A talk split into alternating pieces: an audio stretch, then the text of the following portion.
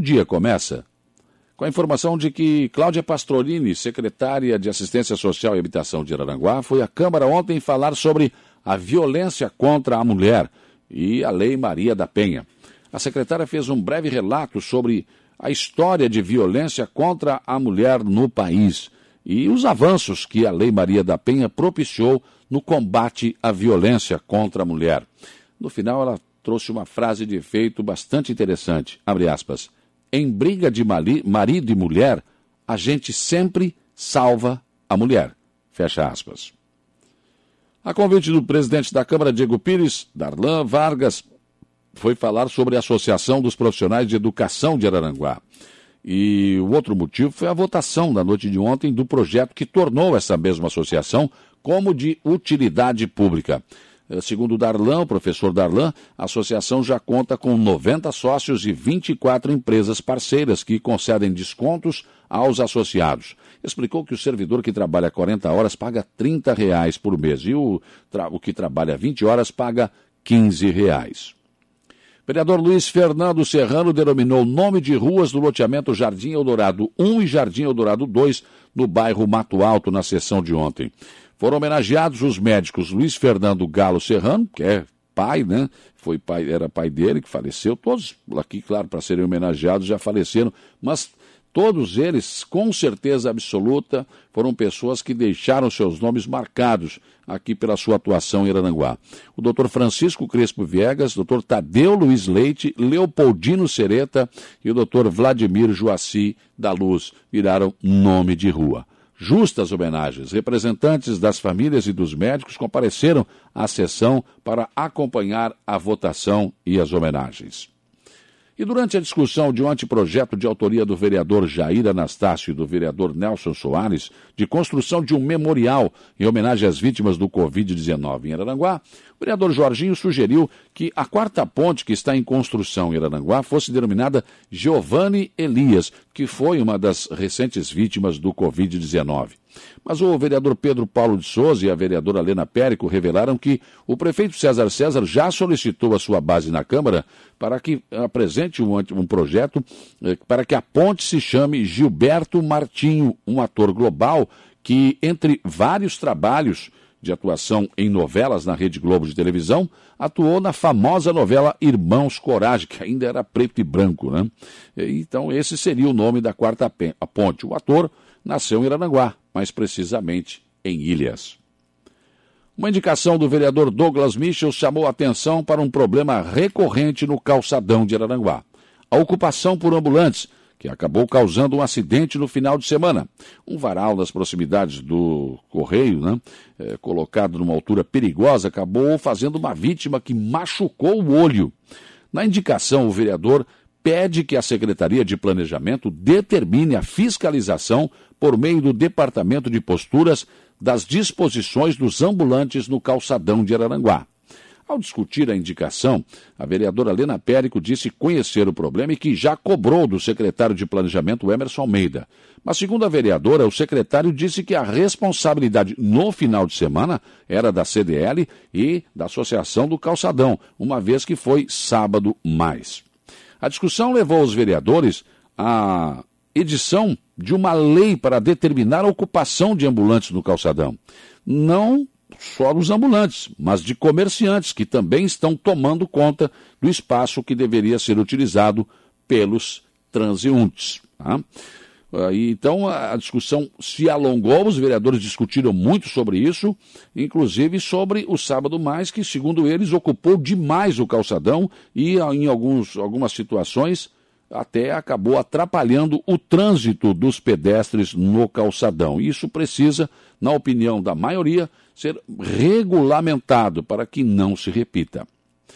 E o vereador Jorge Luiz Pereira anunciou de forma oficial na sessão de ontem que colocou o seu nome à disposição do Partido Progressista para concorrer a deputado federal. Inicialmente, ele havia colocado seu nome para concorrer a deputado estadual, mas devido à decisão do partido na última sexta-feira de apoiar o Zé Milton Schaefer, ele resolveu mudar a rota. Destacou que sua candidatura a deputado federal terá o apoio do ex-deputado federal Jorge Boeira. Na Câmara, mais dois vereadores deverão ser candidatos nas próximas eleições. Além de Jorginho, Diego Pires será candidato a deputado federal e, eh, pelo PDT e o Jair Anastácio a candidato a deputado estadual pelo Partido dos Trabalhadores. Eles são pré-candidatos, colocaram seus nomes à disposição. Prefeito César César concedeu aos servidores públicos a criação da, da CIPA. É uma comissão interna de prevenção a acidentes. Uma reunião entre o prefeito e representantes do Sindicato dos Servidores Públicos Municipais ontem selou o acordo para a criação da CIPA. E essa criação, que é tão simples, né, é, vem sendo pedida há mais de 11 anos pelo sindicato. Né? O projeto propondo a criação será enviado pelo prefeito para a Câmara e tem possibilidade de ser votado ainda na sessão de amanhã. Se não der tempo, evidente, na próxima sessão será votado.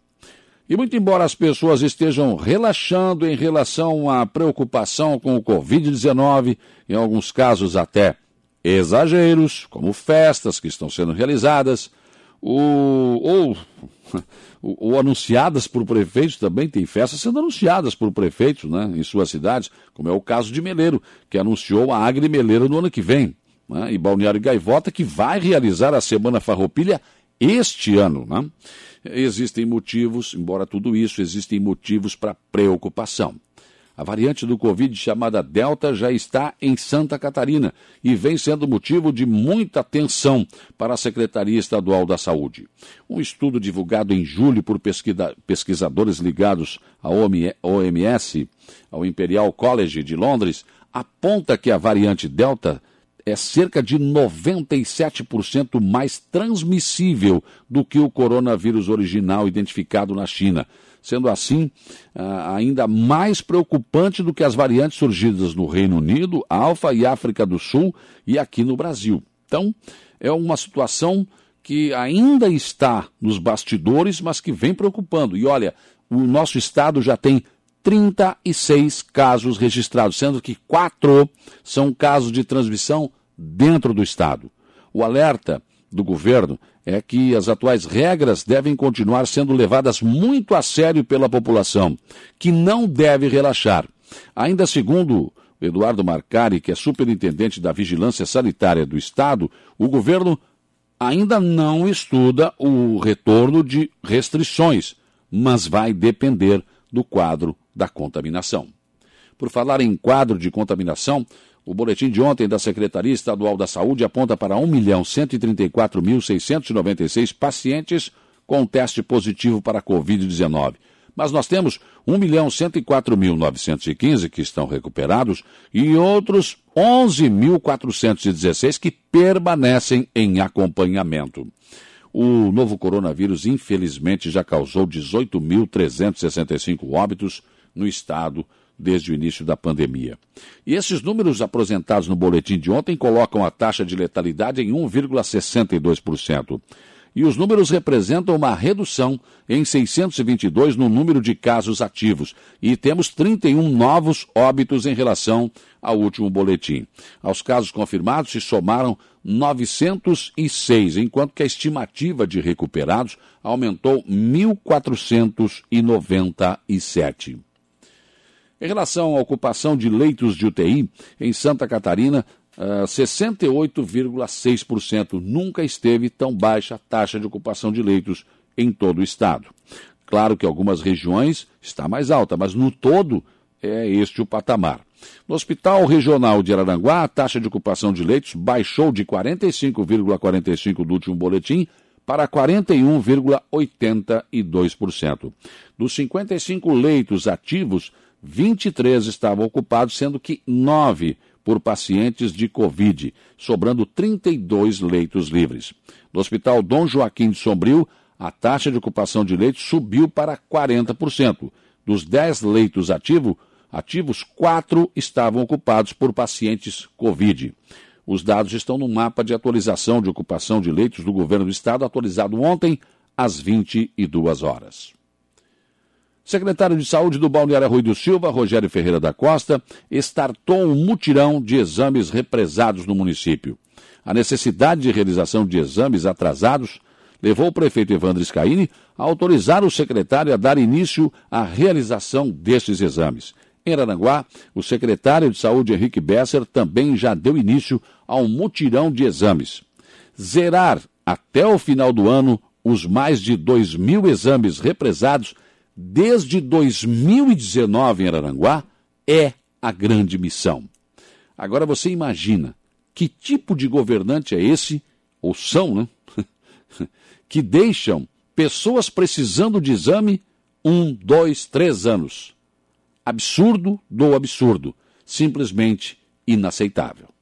Pensem nisso enquanto lhes desejo um bom dia.